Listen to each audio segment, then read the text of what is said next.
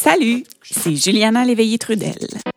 Je vous présente Enfabulation, un balado tiré du spectacle du même nom présenté à Montréal depuis 2017. Notre concept est simple. Chaque invité raconte une histoire vraie qui lui est arrivée, sans notes, ni costume, ni accessoires. Aujourd'hui, je vous invite à écouter Le client a toujours raison, une histoire de Vicky Boucher, enseignante en art dramatique. Bonne écoute!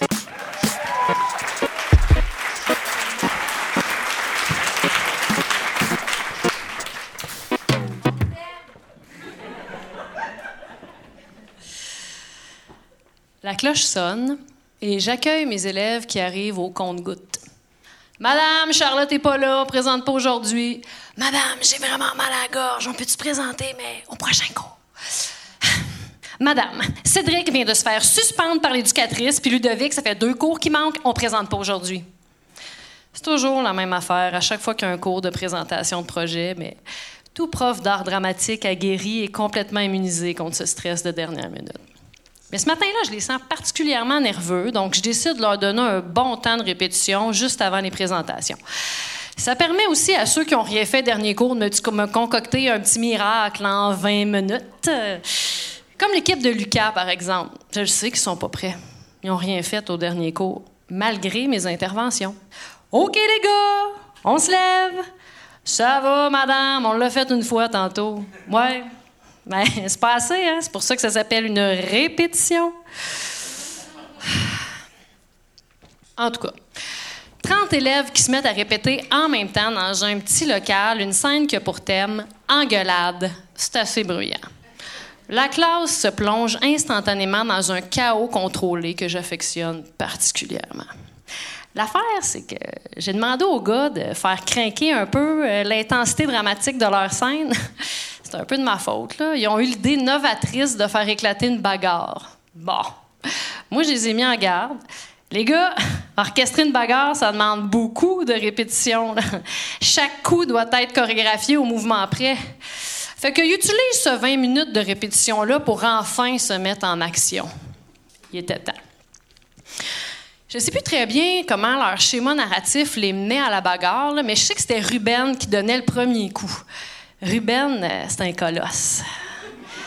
Du haut de ses 15 ans, fait à peu près 6 pieds 2, 250 livres. C'est un homme déjà. Là. Lucas, lui, ben, c'est un sportif au profil effilé. Là. Il fait à peu près le tiers de Ruben. Chaque équipe est cloisonnée par un paravent, puis moi, je circule au milieu de tout ça dans le local pour donner mes conseils de dernière minute. Donc, Ruben donne le premier coup, puis Lucas, encore endormi, oublie de l'esquiver. Le reçoit entre les deux yeux, tombe par terre comme une crêpe. C'est Ruben, tout piteux, qui vient me voir pour me demander de la glace. Lucas est au sol, confus, ça regarde pas bien. Lucas, où est-ce que tu as reçu le coup? Mm T'as mal au cœur. Ruben, va chercher une surveillante, s'il te plaît. Hey, madame, ça veut-tu dire qu'on présentera pas aujourd'hui? Ouais, bingo.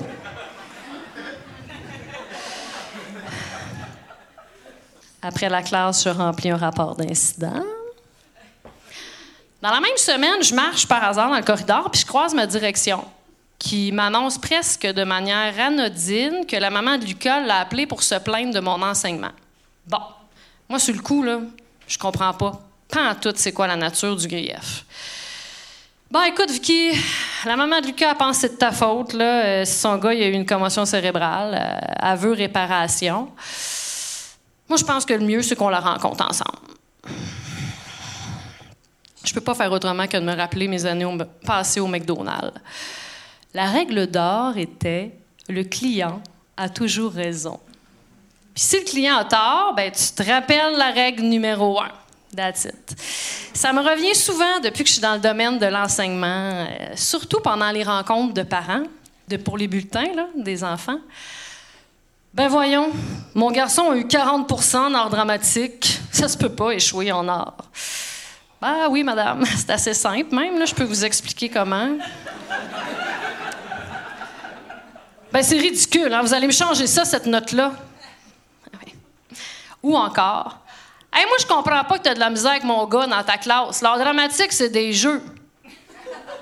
Un petit peu plus que ça, monsieur, quand même. Là. Je suis pas animatrice de camp de vacances. J'ai fait un bac de 4 ans. De cas. Moi, là, si j'étais devant la classe, ça marcherait direct en tabarnak. J'accepte quand même de rencontrer la mère. Le matin de la rencontre, la direction se fait rassurante. Bon, euh, Vicky, la maman est gonflée à bloc, là. Elle a appelé la commission scolaire pour se plaindre. Elle est même prête à aller plus haut. Il euh, va falloir calmer le jeu un petit peu, là. hey, mais je suis ton bord. Parfait. Aussitôt rentré dans la salle de conférence, la, tension est palpable. D'abord, je comprends pas. Je comprends pas que vous ayez le droit de faire un, un projet comme ça dans un contexte scolaire. C'est dangereux, il me semble, ça n'a pas sa place. J'en aurais plein d'autres, moi, d'idées de projets meilleures que celle-là. Est-ce que vous comprenez qu'à cause de votre négligence, mon garçon doit rester à la maison dans le noir, il a mal à la tête sans arrêt, il ne peut plus aller à l'école, il ne peut plus aller travailler, il ne peut plus aller au baseball. Il y avait un camp qui commençait la semaine prochaine. Est-ce que vous comprenez tout ce que mon garçon doit subir à cause de votre incompétence? Je me demande comment vous faites encore enseigner, vous manquez carrément de jugement. Je reçois tout ça avec une dose indécente de self-control. J'essaie d'exprimer mes sympathies à l'égard de Lucas parce que c'est sincère. J'essaie de lui expliquer la nature du projet, les circonstances qui ont mené à l'accident, mais elle m'écoute pas. Trop occupée à m'envoyer un char de marde. Pendant ce temps-là, ben, la direction fait office de bibelot dans le bureau. Hein, là? Mais elle se garde bien de prendre la parole. Non, elle se contente de nous regarder comme ça en alternance. Comme si elle assistait à un match de tennis. Sa neutralité est désarmante. Pour que ça se passe bien dans une école, je vais vous donner un truc. Il faut se faire ami avec les concierges puis la direction. Il faut toujours respecter ceux qui détiennent les clés passe-partout. Mais moi, j'ai toujours eu des relations cordiales avec ma direction. Je veux dire, on se croise dans les corridors, on salue, on discute d'un 5 à 7, mais tout ça, là, ça semble donc bien pas avoir été payé ce matin-là. À l'université, on m'a appris à devenir une artiste pédagogue. On m'a enseigné à livrer ma matière avec passion même si mon cours à option est souvent un troisième choix. On m'a aussi appris à intervenir auprès des comportements dérangeants des élèves. Mais qu'en est-il lorsque le manque de respect vient d'un parent, d'une direction? Ça, ben, on l'apprend sur le tas. Au bout de 45 minutes, le discours de la mère s'est essoufflé, puis elle aussi. C'est le moment que j'ai choisi pour piler sur mon âme. Je suis sincèrement désolée par la situation, madame. Je comprends complètement votre colère. Vous avez bien fait de venir me voir ce matin. Grâce à vous, je vais m'assurer d'être plus vigilante la prochaine fois pour que ça ne se reproduise pas un truc euh, comme ça. Non, vraiment, euh, vous avez bien fait. Je tiens aussi à vous dire que Lucas est un garçon extraordinaire que je connais depuis la deuxième secondaire.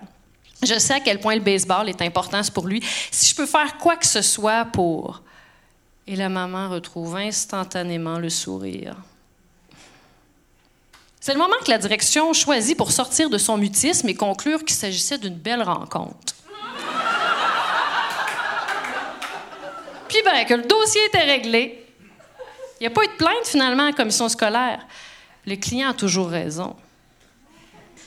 Durant les 15 dernières années, j'ai enseigné dans huit écoles, dans trois commissions scolaires, pardon centre de services scolaires, c'est différent. Ça serait faux de croire que tout est noir ou blanc. À travers les années, il y a des gens qui m'ont épaulé, mais le manque de reconnaissance au quotidien use plus rapidement que toutes les piles de correction ou réunions de la Terre. Sincèrement, j'aurais pu passer mes cours à jaser avec mes élèves qui dansent sur TikTok, donner 80% à tout le monde, personne, je dis bien personne ne s'en serait plaint. Au contraire, j'aurais été à prof cool, j'aurais pas eu de problème de gestion de classe, puis la direction m'aurait félicité pour mes bons résultats. Non, vraiment, l'ensemble du portrait donnait le goût de changer d'air. Parce que l'accident avec la maman de Lucas, c'est pas un événement isolé, là. Il y en a eu d'autres choses qui se sont rajoutées au portrait.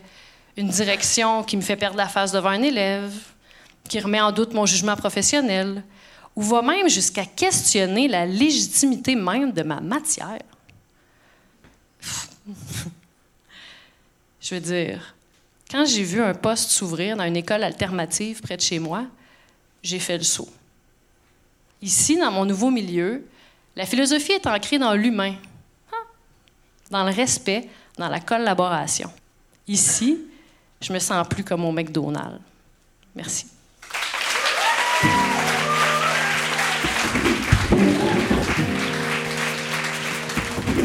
L'histoire que vous venez d'entendre a été écrite et interprétée par Vicky Boucher. Elle a été enregistrée au Centre Phi le 17 septembre 2022 lors de la présentation de notre spectacle Ne parlons pas de politique. La prise de son a été effectuée par Simon Charon. Le montage et la musique originale sont de Christian Brundelrey. Et ce balado est une création des productions de Brousse.